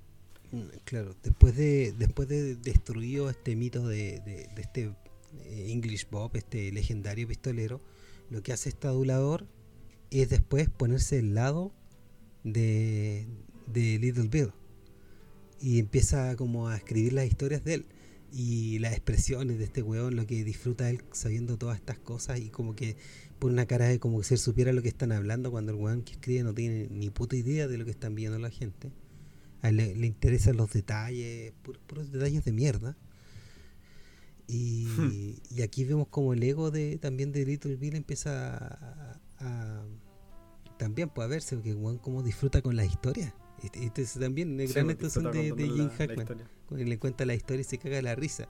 Y detrás vemos al Bob Harris, al English Bob, eh, para cagar porque recibe la patadura. Eh, y, y Jim Hackman le dice, oye, pero mira, toma la pistola. Eh, si, tú, si tú me disparas, yo te dejo ir. Y Ahí actúa muy bien el Beauchamp cuando le pregunta, ¿y se la doy a él? Y se la doy a él. Porque hace un ademán, hace un ademán como, no me la quites, no me la quites, se la voy a dar a él. Claro. Se la da, pero... Y, ahí se, se me da risa porque en ese entonces cuando el le quiere dar la pistola al, al English Bob, ahí el Jim Hackman le cambia la cara. Porque el English Bob, claro, es un weón, pero un weón igual bueno para disparar, ¿cachai? No es un... Eh, y, finalmente no le dispara. Y ahí se ve que el buen realmente ya lo venció hasta mentalmente. Sí, pero uno da, uno tiene la impresión de que el, el Jim Hackman igual quiere que el otro la agarre, solo va a poder palearlo. Claro, por tener la excusa. Eh, él se mete en esas situaciones como de, como de bluffing, ¿cachai? Como sí, es puro bluff, puro bluff. Eh, todos estos buenos son puro bluff al final. Eso es lo que yo como estaba tratando de establecer. De que estos buenos, mucho de lo que hacen eh, es es hablar. Y, y, sobre todo el personaje de, de, Little Bill solamente actúa cuando el one tiene todas las de ganar. Sí, pues eh, Eso, les tienden trampas al otro, eh, porque también eh, todas las muertes en la película son son situaciones muy, uno diría, yo creo, injustas, o no en, no en igualdad de condiciones, Lo, que, lo que es como un término ridículo para, una, para un duelo, porque porque los duelos en sí son como actividades súper ridículas que no, nunca están en igualdad de condiciones. Pero acá, acá es súper explícito. Así, A los buenos los matan cagando. Este bueno le saca la cresta a los otros cuando le ha quitado todas las armas y los tiene a punta de pistola, ¿cachai? Eh, eh, y de nuevo, desmitificamos lo, lo, que es el vaquero, su valentía, todo eso. Son en realidad buenos cobardes. Eh, son gente, ¿cómo se llama? Oportunista. Y después vemos una escena que es necesaria verla porque están cabalgando bajo una lluvia torrencial, Ned y, Will. Eh, lo que Interesante eh, lo de la lluvia, porque la lluvia en la película eh, lo, grabaron on location, no sé dónde, en Calgary, no sé En, Canadá. Y estaba pasando por una por una sequía, una sequía bastante bastante violenta. Eh, bastante inesperada y debido a eso tuvieron que simular la lluvia en toda la película. Eh, es pura, son puras mangueras. Es algo chistoso. No, y, el, y el pueblo, eh, si tú lo ves, está mojado también la tierra. Me imagino las pobres gente de, de, los pueblos que están alrededor diciendo, oye, en la otra película están tirando algo como loco y nosotros no tenemos agua. y la cagona, había pensado eso. Niños muertos, toda la eh, gracias, gracias a la película de Clint Eastwood. No. Simón, esa, e, eso de la tormenta también. Eh, eh, está lloviendo. Eh, eso también apareció en la escena anterior cuando, cuando se descubrió la, em, la ceguera de Kid. Sí. Que también hablan de las nubes que hay en el horizonte y el, el Kid dice como que no veo nada. Claro. A mí me encantan esos detalles, como el, tipo que no puede ver que se acerca la tormenta. Algo tan, algo tan visual, tan, tan sofisticado. Sí eso, esos motivos. Después. Bueno, llegó la tormenta. Llegó la tormenta. Después lo que hacen es que echan a English Bob y cuando lo van echando eh, los tres lo ven como lo reconocen en el en el tren de vuelta cuando van hacia la ciudad con una tormenta de la puta madre. Y por mientras vemos esa escena que tú dijiste porque está de nuevo Little Bill en su casa construida llena de goteras mientras está ya completamente embriagado en las historias el Buchamp y el Little Bill contando con orgullo todas sus peripecias. El blocking en la película también es muy bueno porque si te, si das cuenta en todas las películas los personajes tienen algo que hacer. Sí. Em, sí. Algo que pasa muy seguido hoy en día es que, sobre todo en las comedias, tienes como dos personas que están sentadas en un sillón mientras conversan uno con el otro. Y es visualmente una de las cosas más aburridas que ver porque no, eh, no pasa nada. no hay Gente recitando. Sí. Acá en todas las películas, no sé, pues, o sea, en todas las escenas tienen al, al dice no sé, arando o encargándose de su em, de sus chanchos, ¿cachai? O cuando está adentro, él se mueve de lado a lado, quizá recogiendo algunas cosas. Acá también, en esta escena, el, el, Little Bill se está moviendo por todo por toda la escena poniendo eh, poniendo ollas en el suelo que andan eh, tapando las goteras. Sí, y también las escenas. esas cosas son súper invaluables tenerlas al, grabar. de que no se siente no se siente como que están perdiendo tiempo o, de que no está pasando nada. Claro, y... Porque eso, eso también es para un actor es súper bueno tener algo que hacer en la escena, como el, el, el que te gusta a ti, el, el Groucho Marx, que se puso el se puso el, eh, el cigarro como, como prop para poder también eh, manejar su delivery, ¿cachai? Claro. Poder meter pausa eh, cuando él quisiese con tal de meterse el, el cigarro en la boca o no. Es algo súper importante. Súper importante. Y también se ven en, en las escenas, sobre todo en las escenas donde está la, el, el pueblo. Eh, porque hay más, más difícil todavía. Y bueno. Eh, Ponte tú en esa que hablamos antes, la Bad Day at Hanging Rock. Ahí el pueblo me carga, porque en el pueblo no pasa nada. De hecho, hay como una mujer en todo el pueblo y uno se pregunta cómo, cómo puede estar este pueblo acá si, si no tienen como, no hay ningún niño, no hay ninguna mujer, están todos, son un par de viejos solos nomás. Y nadie tiene nada que hacer. Entonces eso es algo súper bonito cuando, cuando le da esa no, no quiero decir realista porque no, no creo que realista en sí es, como un mérito, pero, pero se siente real, ¿cachai? Se siente como un lugar que podría existir bajo esas reglas que te han presentado. Dentro de la diégesis. Dentro de la diégesis. Em, y después vamos a la escena donde están ellos en la taberna, el slash prostíbulo. El personaje de William Manning ya está para el para la cagada porque le dio fiebre. Sí, pues estaba, estaba alucinando la noche anterior. Estaba... Los ojos que pone, weón. Sí, es la luz también, como sus ojos son completamente negros. Sí. Y, y una escena en el eh, bar. En el bar completamente. El bar es súper oscuro, oscuro sí. Es una, es una pega súper súper eh, buena porque, eh, no sé, pues no solamente tienes al, al al que hace la cinematografía, la fotografía, si no tienes todo el equipo de el equipo de, iluminación, pues el gaffer, el best boy, el técnico de, luces, también el, que hace... También el, sonido, un hueveo, eh, la coreografía, es la media pega. Sí, la media pega coordinar escena, escena en espacios tan grandes con tantos, con tantos actores también Claro, porque imagínate que cada parte donde tú tienes un, tienes un plano hay una fuente de luz, entonces tienes que verlo con técnicos para ver de dónde va esa luz, de qué forma. En esta... Sí, pues, y si quieres grabar en la dirección contraria, tienes que tienes que mover todas las luces, moverlo todo, te demoráis dos horas en cambiar de ángulo mínimo. Claro, pues, Esa es la regla, como en cambiar de ángulo en una escena te demoráis. Eso se llama un setup. Un setup, es... Eh, es el setup de todo lo que es luz, eh, sonido, todo lo que necesita eh, todo lo que necesita instalar para poder grabar el plano. Y dependiendo de plano, el setup, el cambio de setup puede durar 5 minutos, puede durar una hora o dos. Claro, es, el tremendo pega y se ve.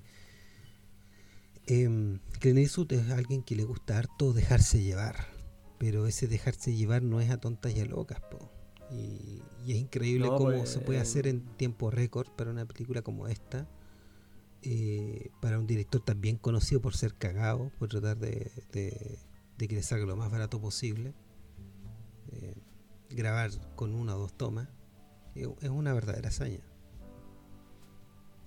Em, y ahí empieza a tomar, eh, lo bueno es que cuando se encuentra Tampa en la cagada, ahí le ofrecen un copete a, a Manny y se ve, hay una escena donde se ve el todo cagado y el copete es algo que le hubiera servido, si lo hubiera tomado, él no se hubiera enfermado. Y, y, hay una escena donde está el plano del whisky y el weón de, con un vaso servido y deja el, vaso alejado y lo, lo, aleja de él, pero lo acerca hacia la cámara. Eh, muy bueno, muy bueno los, los, planos en, en, todo este, en toda esta escena. También la cara de la gente que ve desde lejos a Clint Eastwood no le ve el rostro. No se ve el rostro con. No, pues tiene, tiene el gorro también. El gorro. Le, forma una sombra en, en el rostro.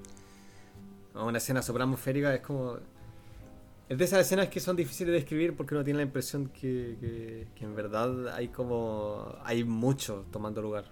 Eh, también en términos simbólicos. Bueno, todo este bar, ¿cachai? Que también el saloon es como un, un estándar del, eh, de los pueblos. Como el estandarte de todos los pueblos. Todos los pueblos en, en los western tienen un salón, tienen un bar donde, donde pasa harto la acción. Sí. Y que en este, en este caso sea como un lugar tan, tan como endemoniado, donde queda siempre la cagada. Así empieza y termina en este bar donde simplemente mueren todos. Claro, lúgubre. Y, em, el pecado. Y bueno, e, ese plano también súper eh, super bacán cuando, cuando el, Little Bill le saca la cresta y él se empieza a arrastrar. El, el Clint Eastwood. Sí, llega Little Bill y, y, lo tienen todos en punta de nuevo, una situación de completa desventaja. Y acá hay algo que, que Eastwood hace muy bien, bueno, de mano del editor, que cuando empieza, cuando están estas escenas de maltrato, de violencia, así, de violencia de Little Bill, lo que hacen es hacer planos de acercamiento, tratado mientras el guan le pega, planos de acercamiento mientras la gente ve lo que está sucediendo y reaccionando a esa escena, como siendo testigos de esta violencia. Bueno, es una parte importante también de mostrar eh, lo crudo que es este mundo, de mostrar cómo la gente normal reacciona frente a, frente a esos actos de violencia. Claro. Porque si no, no, tienes como un marco de referencia, si no, si no ves eh, lo, impactante que eso es para la gente involucrada. Claro, y no, y no es una alegoría, digamos, a la violencia tampoco. Se ve la violencia y en esta película el objetivo que quería Clint Eastwood es ver la violencia como algo como algo crudo, como algo malo, que no es que, tiene consecuencias. Sí, como, como un ciclo nomás. Claro, pero todo... se ve, las consecuencias de la violencia se ven acá reflejadas en cada uno de los personajes. Cada uno de los personajes tiene su propio pues, arco con el tema de la violencia. Es una cadena, pues, todo empieza con violencia y bueno, las minas quieren violencia a partir de la violencia y el, el mismo sheriff quiere violencia para, para evitar la violencia y eh, es simplemente es como algo algo que no, no, existe como en un vacío, sino que siempre deja repercusiones en la gente que, está involucrada. Claro. Como, e, es, como, no sé, pues, eh, Kill Bill empieza con esa cita, eh, la venganza, un plato que se sirve frío. Claro. Esta película es ese aforismo, como perfectamente retratado, así, la, venganza es un, es un, plato que se sirve frío. algo que simplemente no va a disfrutar. Claro. Y bueno, el Will Money queda para la cagada entre la fiebre y la paleadura, no puede participar, así que lo que hacen es... Me gusta que haya una escena eh, en esta parte donde están en la nieve. Puta la hueá bonita. Sí, pero para eso todavía falta. Em, bueno, lo que ocurre es que él se, él se arrastra en ese plano ah, que me gusta harto, que es como un, dolly en el, que, en el que ves como toda la gente lo anda mirando mientras él se anda arrastrando. Y eh, él se arrastra a su caballo, los otros dos, sus acompañantes que andaban, eh, andaban jugando un ratito con, las, con las prostitutas, eh, salen por la ventana y se lo llevan a, a, como una granja vacía que hay en la afuera del pueblo donde, donde se van a encargar de él con las otras minas. Claro, y la que se encarga de él es la que cortaron. Sí, pero primero, antes que aparezcan las minas, tienen esa escena en la noche, donde el tipo habla sobre esa visión que tuvo con el ángel de la muerte y, que vio a su señora y que su cuerpo estaba todo podrido y le salían gusanos de los ojos. Es una escena en verdad súper súper fuerte, ¿eh? ese, ese viejo delirante cuando uno no sabe si se va a morir hablando sobre sus visiones. Sí, y lo bueno, me, me pareció bueno, bueno, y más económico, que el buen la relatara antes de hacer un una escena actuada, digamos, del, del sueño. Sí, pues es, es mucho mejor eh, con... eh, es más crudo si, si muestra su... Simplemente su delirio, eso es lo fuerte de la escena, su delirio, más allá de, de- de lo que él dice en sí, sino que uno, uno le ve en los ojos que él, eh, es un mundo tan despiadado en el que no hay, como, no hay nada de esperanza, da mucha, da mucha angustia. Sí. Y otra cosa muy buena es que cuando el Little Bill habla con las minas, eh, como la está, la está acusando de, de haber traído a su hombre a ese pueblo para dejarla cagar, eh, la, la Francis Fisher, la, la jefa, eh, como lo, le dice de que, de que ellos no eran nada que ver, de que ellos venían solo como desde, desde un pueblo, como a- estaban de cruza- cruzando. Y le dice, como, acabas de sacar la cresta a un hombre inocente. Claro. Y el, este weón le responde, ¿inocente? ¿Inocente de qué? Entonces también, eh, también diciendo como, esto no se trata de inocencia o no, como la inocencia no tiene nada que ver con esto, todo- esto es simplemente la ley de la selva. Me encanta ese diálogo y como el, como el, el Jim Hackman lo, lo recita. Como inocente, ¿inocente de qué? Así, ¿De qué estás hablando? ¿Qué tiene que ver la inocencia con esto? Sí, me da risa porque es, el, eh, es un Paco al final de Jim Hackman, siempre un Paco. Un Paco Sí, gringo, un Paco, en todos lados los Pacos son, son iguales. Eso, cualquier- el, el The Greater Good. En cualquier, en cualquier momento de la historia. Eh, esa weá, esa eh, superioridad moral y todo eso. Bueno, y, y bueno. se lo llevan y después hay, hay esa escena que me gusta harto, está, está- está, eh, muy Sí, la- la- lo de la nieve fue, la nieve, fue una coincidencia sí, que se puso a nevar. sí. Eh, Lo usaron y, le, y la usaron al máximo. Al es bonita esa escena. súper tan, bonita. eh, súper bonita. Bueno, sirve también, eh, como es un interludio esta parte, eh, es como si uno esta- estuviese en un mundo completamente diferente por un momento, que es como, es un poco bonito, entre medio de todo este caos, tiene esa, esa, esa escena con la visión del Ned eh, y después él despierta y está todo cubierto de nieve. Sí, Eh, en verdad como, eh, eh, bueno, no sé si psicológicamente la palabra, pero, pero al ver eso también te entra en la cabeza la idea que, de que las cosas han cambiado. Y eso es algo súper súper valioso en todas las películas. Eso cuando, cuando el contexto algún diálogo, algo te da a entender de que las cosas han cambiado irreparablemente. Sí, hay un antes y un después.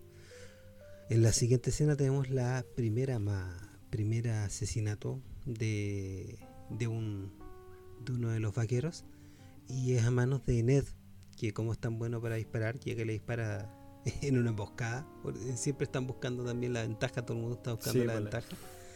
Y, pero él no lo quiere Le matar. dispara le dispara el caballo. Sí, le dispara al El caballo. caballo se cae y este se rompe la pierna. Sí, y él no lo quiere matar. No lo quiere matar.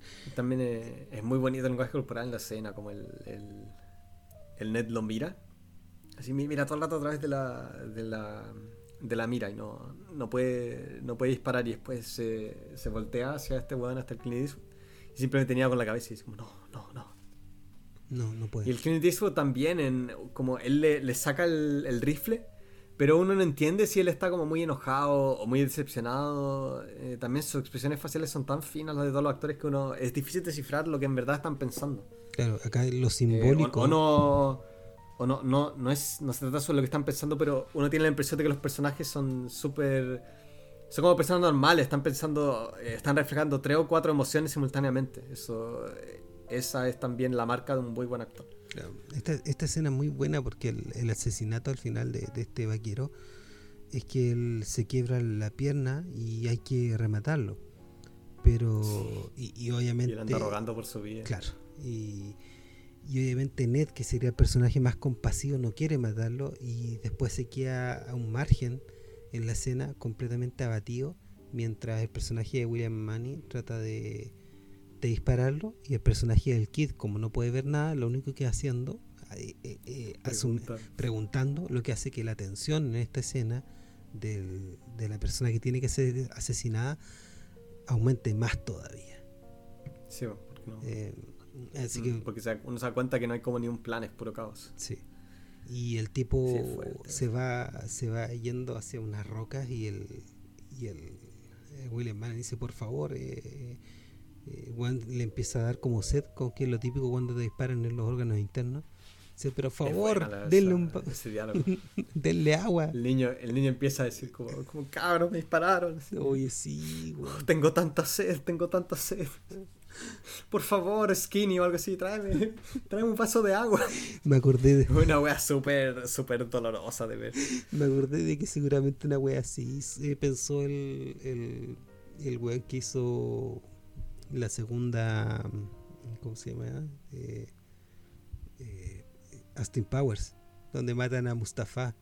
Mustafa, oh, I'm badly injured. no me acuerdo. ¿Cuál es esa? Y Mustafa, el personaje del, del, Will Ferrell, que le disparan eh, y igual no se muere nunca. Dice, no, estoy, estoy herido, pero estoy mal herido. Necesito, por favor, alguien me traiga una bendita o algo así para que. tiene, tiene chicas chistosas esa película. Sí. Em, em, bueno. Y ahí. que, en esa escena tan, tan triste se muere el primer cabrón. Claro, se muere. Eh, rogando por su rogando por su vida.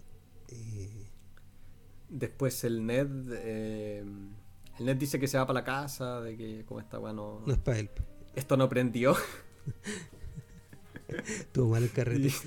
Es que el personaje de Ned ya entendió, ya sabía de antes que el bueno era capaz de hacer esto, que el, Ned eh, realmente sabe que no es esa persona. Y esa es la cuestión que... El Ned sabe lo difícil que es y, por eso también le eh, se frustra tanto cuando se da cuenta que lo el, que el kit no, no va a servir de nada. el kit es como. El kit no va a servir de nada en toda esta wea. Porque, el, porque no puede ver. Así que ahí, ahí eh, también se muestra esa. Esa resignación que tiene él, como ninguno nosotros está preparado para esta cuestión. No, y, menos yo. y él entiende muy bien su situación, entiende muy bien su situación, y a diferencia si lo contraponemos con el personaje de, de Will. Will se dice, se convence a sí mismo que no es esta persona, y Ned ya hizo, ya es otra persona. Y él, por lo mismo, no puede terminar el trabajo, porque él es otra persona, ¿cachai? Él como se dio la vuelta, pero el personaje que se está todo el rato autoconvenciendo, que es el de Clint Eastwood, no. Bueno, entonces ahora Ned eh, dice que se va. y eh, mientras los otros siguen eh, buscando al, al último cabro que queda.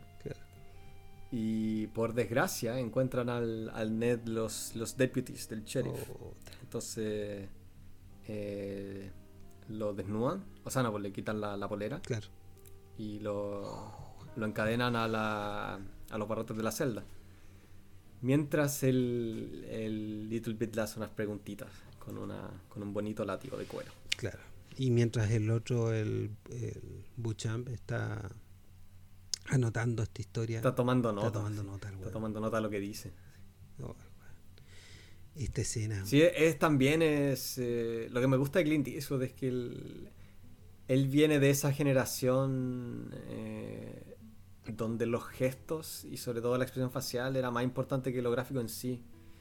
Entonces, con tal de tener un buen plano, ¿cachai? De, en el que se muestre la expresión facial de, del Morgan Freeman, que es un buen actor, ¿cachai? Y, y tú veas su expresión mientras lo están latigando eso dice mucho más que tener un plano simplemente con efecto especial de, de cómo un látigo le revienta la piel o qué sé yo. Claro, eso es lo que hubiera hecho eh, eh, como, la pasión de Cristo, dices tú. Sí, la carne o sea, la pasión de Cristo igual como que sirve un poco, le, funciona, pero se va en volada. Sí, pero es como... Y al final esta, esta expresión facial de, del buen como abre los ojos, ¿cachai? Eso, esos gemidos es, eh, entrecortados que hace cuando le están latigando. Es una escena súper fuerte y lo único que ves es su...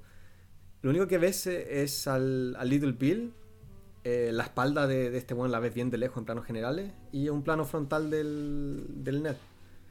Esto es lo que hace falta para una escena tan fuerte y, también, eh, bueno, los gestos por parte de Jim Hackman que son, son también súper eh, súper ambivalentes. Uno, uno, uno tiene el... como que le duele un poco, pero le encanta. Claro. Y, también al final cuando le dice simplemente, eh, ¿sabes que voy a, voy a ir a hablar con las putas? Y ellas van a decir unas mentiras bastante diferentes a las que tienes tú. Y, entonces cuando yo vuelva, eh, te voy a seguir pegando, pero no va a ser gentil como antes. Claro. No, esa escena es... I'm gonna hurt you bad. esa escena donde él. Y lo dice, es súper íntimo también, porque se pone al lado de él, apoya, uno, si uno se da cuenta, él, como que apoya su mentón en, en, en, el brazo del otro. Están a, ras de piel y le susurra todo eso. Sí. Y le pone una eh, Casi, casi como si él estuviese, como si él estuviese súper emocionado, eh, ansioso por hacerlo. Y se lo dice con, con una convicción eh, y con la actuación de Hackman aquí trata de, de ver como un weón que se cree tan justo que cree que es simpático con la gente, en la forma que habla con ellos. Y lo hace doblemente siniestro porque en realidad lo que está haciendo el weón es disfrutando. Eh, esa escena es, una lección de, actuación, weón, realmente. Otra cosa que me encanta la escena es que no tiene música. No. Como no sé, pues me, le eché una mirada a esa a una de las Avengers, una de las últimas, a Infinity War, hace un, hace un par de días. Y le ponen música a todo, cosa de que ya, ya nada, como que a través de la música simplemente te dicen cómo tienes que sentirte respecto a una escena, ¿cachai? Entonces te pondrían como unos violines un poco, no sé, ominosos si, si lo está diciendo un malo. Acá no tiene nada de música y lo único que pasa es que este bol le susurra esto al oído y el otro lo mira con una cara que sabe que el otro está diciendo la verdad cortea otra escena. No, tiene, no tienes para qué. Eh, menos es más, ¿cachai? Claro. Sobre todo en este momento no, no tienes para qué. No, necesitas más señales para decirle al, público de que esto. Ahora lloren o, ahora cómanse las uñas, no sé. Bueno, y, y, también una película tan grande como los Avengers, no sé qué tanto podías hacer tú como director. En realidad, con cualquier. Es tan grande que no sé.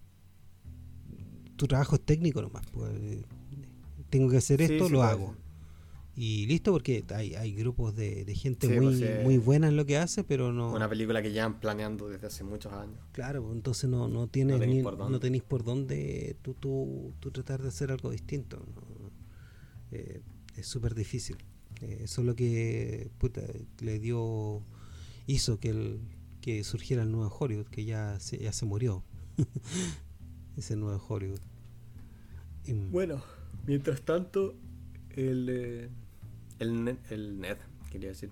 Este con el Clint Eastwood y el, el Kid han localizado al último al último de, de estos de, estos violadores que tiene a su propio grupo de guardaespaldas deputies que lo andan eh, vigilando y lo encuentran justo cuando este se va a cagar oh, la cuestión. Y el, el Manny manda al, al otro, al, al, Kid, a matarlo. Y le diciendo como, no, está, él está en la letrina, ¿cachai? Tenéis que abrir la puerta y dispararle. Y, el otro, el otro súper nervioso, ¿estáis seguro que está? ¿Estás seguro? Porque este también miente. Miente todo el rato que ya ha matado a gente, que es como el medio pistolero. Ha matado a cinco y después dice que ya ha matado a dos. Después he matado a mínimo uno. No, después no mató a ninguno en su primera muerte. Sí. Sí. También es buena la escena. Es una de las pocas escenas que tienen música, música. Eh, no, no, solo el tema que el tema musical que se muestra a lo largo de toda la película, sino que es una de las escenas que, que tiene música como tal. Eh, cuando él eh, abre la puerta y primero abre la puerta equivocada. sí. Es algo chistoso. Y yo no tiene, yo creo que él, él, abrió la puerta y él no sabía de que, de que no había nadie adentro, sino que se demoró un poco de tiempo en cachar. Porque se queda parado y después abre la otra, donde está el, este, el, el último, el skinny pito, como se llama, no sé. Y le pega, le pega tres o cuatro tiros. También es, es, visualmente súper eh, súper como típica de Hollywood, eh, porque creo que con cada tiro hay un corte, como a otro ángulo del mismo cuerpo eh, recibiendo el tiro. Claro. Eso es algo que se ve mucho también. Es bien efectivo. Súper efectivo. Después tenemos la escena donde ya completa su camino este personaje del, del Kid Scofield. Y y se dice la verdad porque fue el primero que mató que queda para cagar no puede más le entrega su pistola se arrepiente y ahí es cuando el Clint Eastwood también le dice como take a drink kid sí. sí tómate, tómate un trago y para de alegar no. y ahí le dice mira eh, esa escena donde el buen le dice es algo increíble matar a un hombre le quitas todo lo que eh, tiene y todo lo que puede tener es muy buen diálogo eh, sí, sí. Es como típico de Clint Eastwood, de ese tipo de diálogo. Y por eso, por eso también la primera vez que la vi, como me causó harta. Me causó harta impresión al principio de que el personaje fuese como mostrado de esa manera tan aburrida, ¿cachai? Que era como un tipo, no, no, no era nada, una hoja en blanco.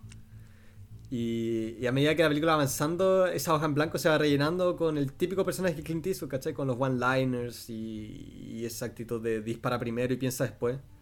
Claro. Entonces, en verdad que fue, es como una, sobre todo considerando su trabajo, una muy buena retrospectiva o una recontextualización de, de, lo que él había hecho hasta ese momento. Y del western en general, esto es una, esto es una película eh, eh, esencial para el género para, el cine, digamos, pero para el género.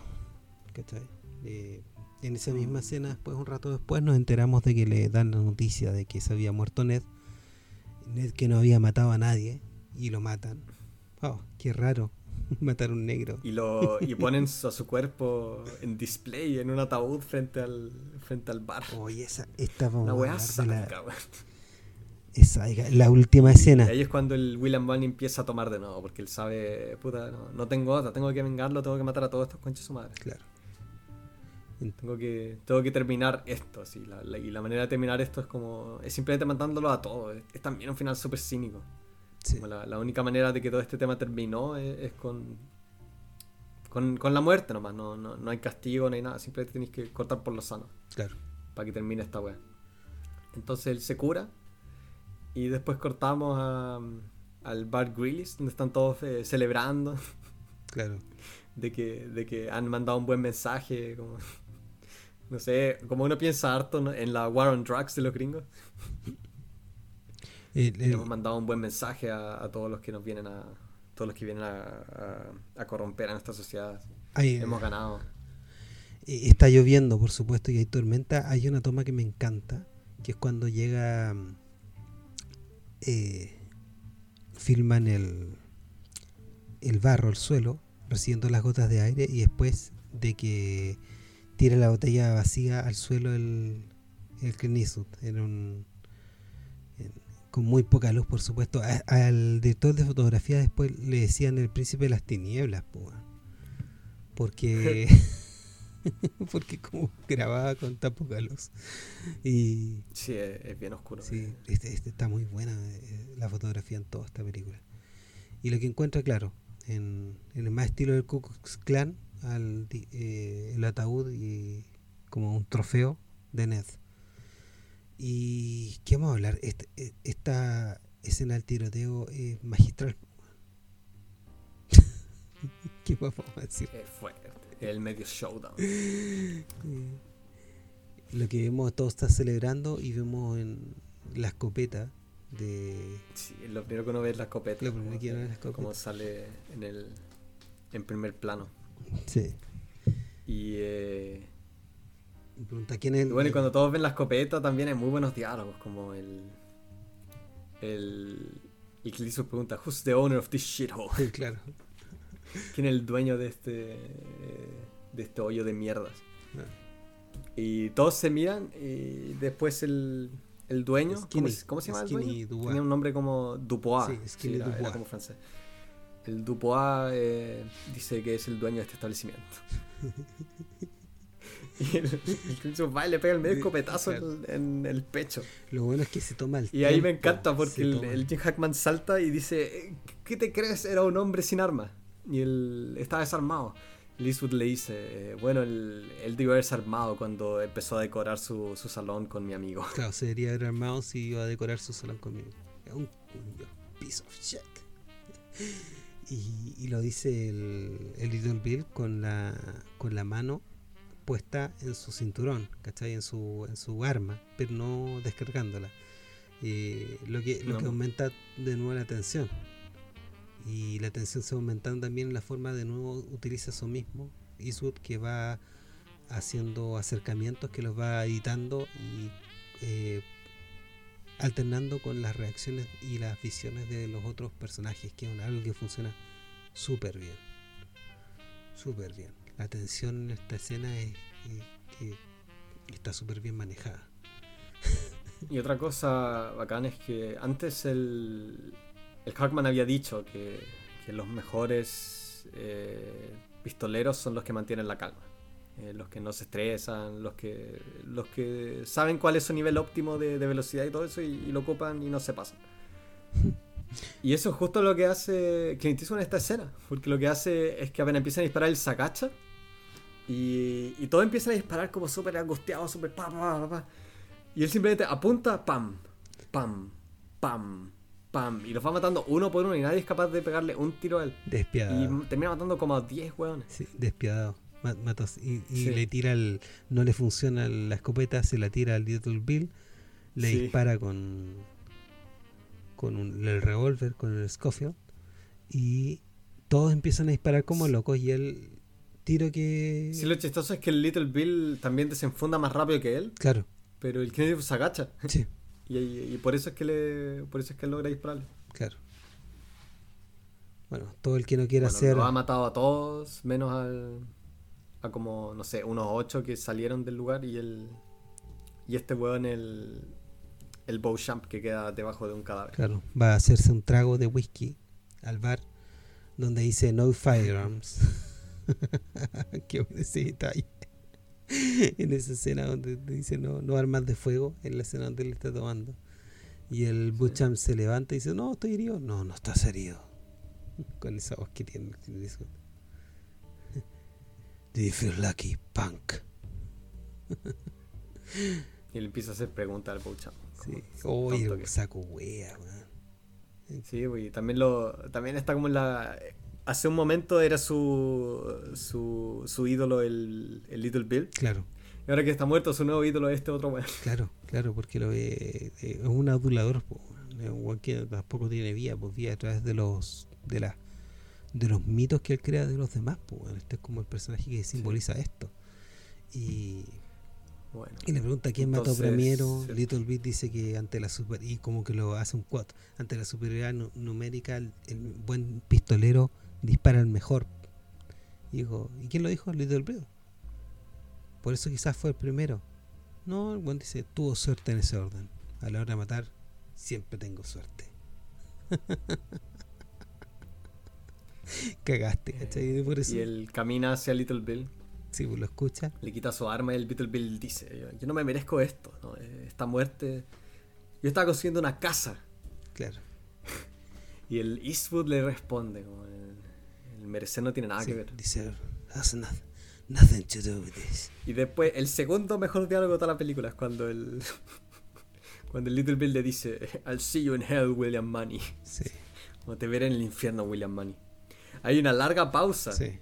Y después el William Manny dice, yeah. Y le dispara. No, y esa escena es súper buena. Él se toma el tiempo para matarlo. Yeah. Y lo va alzando la escopeta, va apuntando. O en la decisión, la determinación.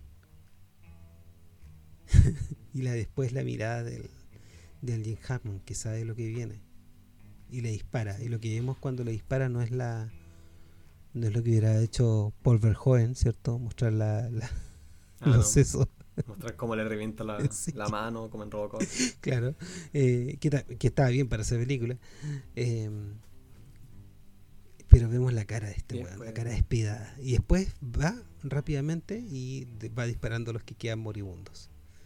Y en una escena que yo te diría que, que también lo que viene a reforzar lo que estaba diciendo sobre lo bravucón, que weón que está en completa desventaja va y lo que hace es hablar. Que, se vuelva, el que me dispare lo voy a matar a él, a su familia, después voy a quemar la casa y es puro bluff, weón. Como chucha voy a quemar la casa, con esa lluvia, Como, como que los voy a matar a todos si no tienes balas, es puro bluff, weón. Para, para atemorizar a los demás. Eso es lo, lo divertido que está presente en todos los personajes, todo es bluff. Y cuando va saliendo del bar, del prostíbulo, eh, se encuentra también con un plano donde tú ves en el fondo a, al Ned. Sí, ahí también dice, ustedes van a entrar a Ned o si no voy a volver acá y voy a matar, voy a matarte a ti, voy a quemarte la casa, voy a matarte a todos tus amigos, a toda tu familia, si no va a quedar nada. Y después como un comentario dice, y no le hagan nada a las putas por esta weá, y desaparece. Claro. Pues, desaparece con la lluvia. No, hay una parte donde empieza empieza hacer ese discurso, eh, atrás de él está la bandera estadounidense, cuando empieza a amenazar a la gente. la wea. Y después se va el jinete, lo vemos perderse. Y de vuelta a, otro plano general. original. O el, mismo plano. está él ahora como parado al lado de la, de la lápida. De la lápida. Mientras, mientras hay esos créditos, o sea, ese, ese epílogo. Claro. Anunciando de que. Eso es lo chistoso, de que. De que Eastwood termina prosperando. Claro como en el, en el, epílogo mencionan, de que él, desaparece de la casa y se va con los hijos como a San Francisco a, prosperar en, bienes secos. Claro, dry goods. Entonces, no sé, ahí también hay como todo un tema de que, de que él, eh, él deja todo eso detrás y prospera. Claro, la única forma de prosperar. No sé, está como quizás como... Y que también deja, deja su casa atrás, ¿cachai? También todo el tema de, las casas como motivo. Sí el Little Bill estaba construyendo la casa y este, la, este simplemente la deja para no volver, con todas las memorias que tiene. Escapando de su pasado igual. Sí. Pero no puede escapar del mismo, porque sigue siendo el mismo. Siempre seguirá Pero eso, siendo Eso también de que él prospera yendo a San Francisco es como también él representa el fin del western, ¿no? Claro. Como en cierto sentido el fin de la época, me refiero. El gran, el gran pistolero se cambió a la gran ciudad a, trabajar como. como que granjero, no sé. Y así termina la película Unforgiven, una obra maestra del western. Quizás la mejor película de, de Clint Eastwood. Hay otras que me gustan harto también. Hay una que le fue horrible, que se llama Bird, la historia de Charlie Parker. De esa creo que una vez vi el inicio es muy buena, trabaja el mismo equipo y, es sobre algo que él quiere arte y tiene harto que ver con la forma de grabar, yo creo, de Clint Eastwood, ah, el jazz.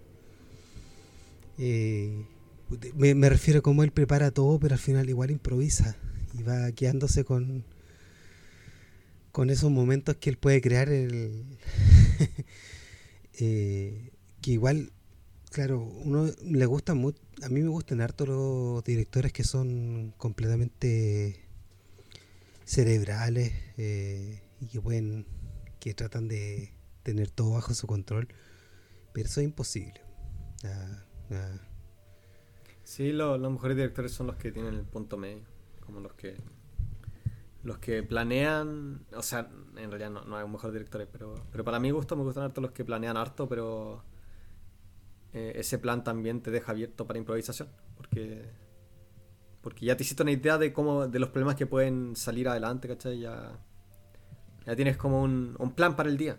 Entonces te es más fácil reemplazar cierto, cierto, ciertas cosas porque ya lo has descompuesto todo el, tu trabajo en el día en ciertos pequeños pasos. Así que son, son como los mejores directores, pero pero sí, no, no sé, como que me gustan me gustan simplemente los que se nota que, disfrutan la pega, así, hagan como hagan. Eh, hay un buen director eh, como te hace ese entretenimiento o lo que sea que, la obra trate de comunicar lo hace bastante contagioso. Sí, y, eso, eso es lo más importante. Tuvo una racha de muy buenas películas después de Clint Eastwood. Tuvo eh, Mystic River, tuvo el Gran Torino, Miranda Baby. Gran Torino. Y también, bueno. Esas que hizo de la Segunda Guerra Mundial. Eh, la mejor es la carta a Iwo Jima. Que también. Esa la he querido ver por este tiempo, porque siempre se me olvida. Esa es mejor que la otra, que Flags of Our Fathers. Y también éxitos. Eh, que a mí no me gusta mucho la del francotirador, no me gustó. Pero. Ah, esa no la he visto. No, a mí no me gusta mucho lo, último que ha hecho Eastwood, la última no la vi, de Mule. Es como el hoyo, Pero se. un podrio. Pero pucha, yo, yo creo que igual podríamos estar a tiempo de ver una última buena película de Eastwood. ¿ah? Yo creo que podría ser. Igual no dejar de trabajar hasta morirse, así que va a darnos harto que ver. Pero ya tiene como 94 años, ¿no? Va, va a trabajar. No puede dirigir una película con 90 y tantos años. Bueno, quizás quizá me prueba equivocado, pero yo no creo que. Como. Como con la, con la edad también llega como una cierta tranquilidad, ¿cachai? Como una paz. Y esa paz no te sirve mucho para, para hacer películas o para hacer arte en general, yo creo. Bueno, sí. Necesitas algo de conflicto. Pero yo creo que este loco va a Sí. hacer películas hasta que se muera. Sí, pues sí, bueno, ya, ya lo está haciendo. Pues. Mulet del año pasado, ¿no? No, ahora está en, pro- También actuó. está en producción otra película, así que lo está haciendo. El weón no va a tener- Ah, mira. Sí. Eh, Puta, respeto, po, respeto, no, si el weón es, es- es un gran trabajador, eh, es un gran Sí, pues, director. sí, es- es bonito eso cuando a la gente le gusta, le gusta trabajar en las películas y lo hace. Lo hace porque sí. Por eso también me gusta Spielberg, ¿cachai? Como hartas películas suyas son un, como un despelote, pero. Pero el weón le encanta y eso, eso me gusta. 1941. No la he visto. Eso es horrible. Con guion de CMX. No, pero son, son buenos locos. eh, son buenos. eh, nada que decir. Buenos directores. Eh, Bueno, eso concluye nuestro segundo capítulo de, de la trilogía de Hackman. Sí. Después vemos una de William Friedkin. Que se llamaría La Colección Francesa. Y sería nuestro cierre. Hasta luego. Chao. Al cierre, nos despedimos. Y gracias por pasarte películas con clásicos que nunca verás. Sigue nuestras cuentas. Nos escuchamos en el próximo estreno.